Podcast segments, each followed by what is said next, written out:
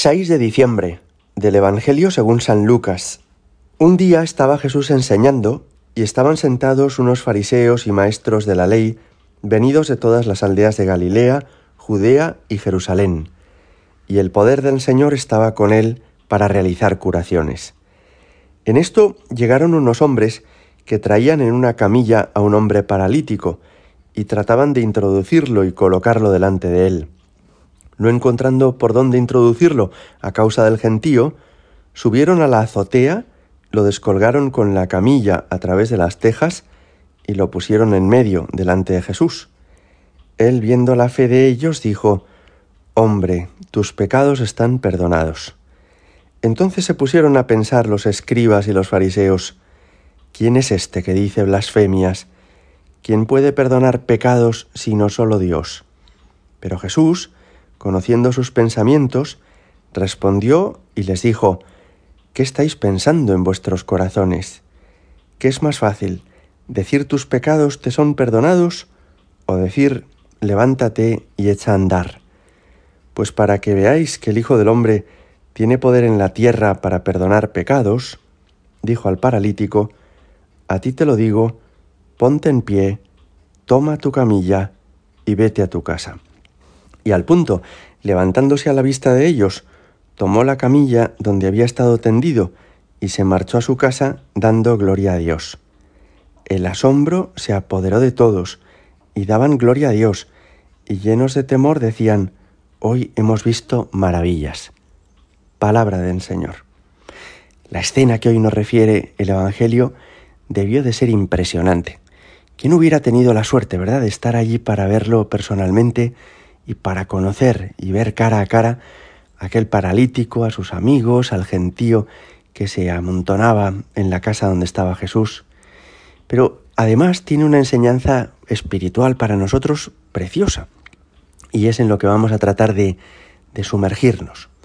En primer lugar, ese paralítico va a recibir el perdón de los pecados y la curación de su enfermedad gracias a sus amigos.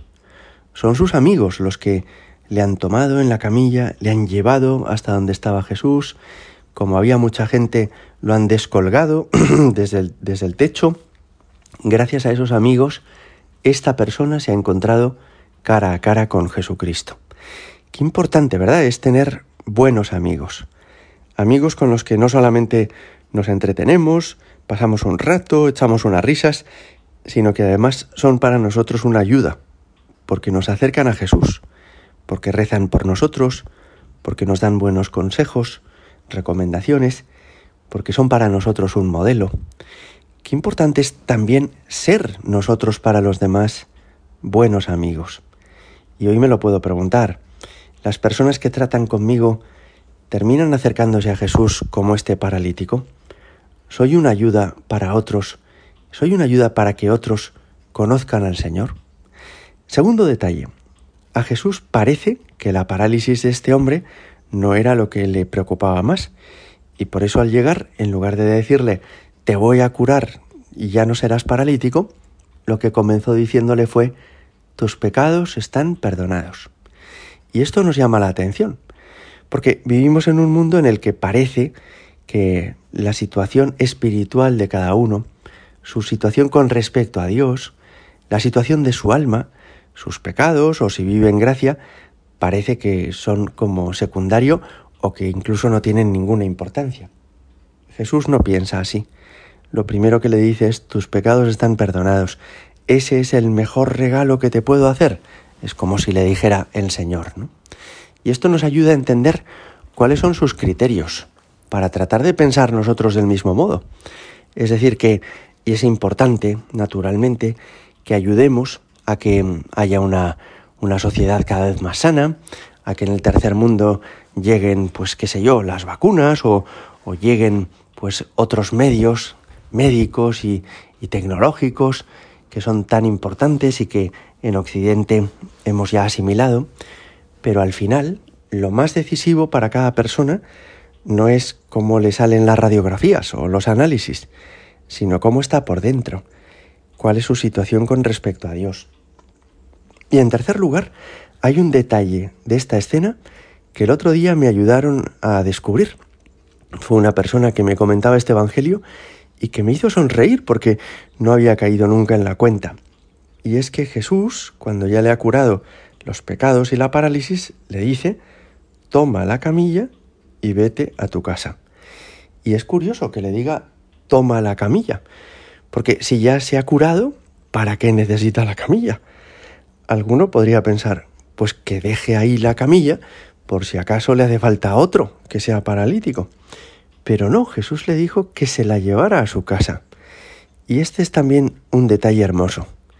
Mirad, la camilla le recordaría a este antiguo paralítico lo que Jesús había hecho por él. Y se lo recordaría toda la vida, porque mirándola recordaría de dónde procedía, de dónde le había sacado el Señor, qué milagros, qué prodigios había hecho con él.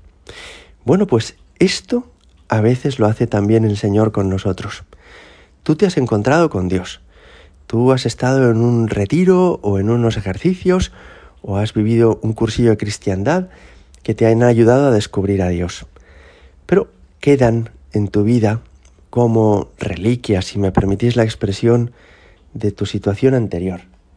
Es como que el Señor no quiere que te olvides. ¿Quién fuiste? ¿De dónde te ha sacado? ¿Qué es lo que Él ha hecho contigo? Y eso es, eso es hermoso. Nos volveríamos muy ingratos si nos olvidáramos de lo que Dios ha hecho con nosotros.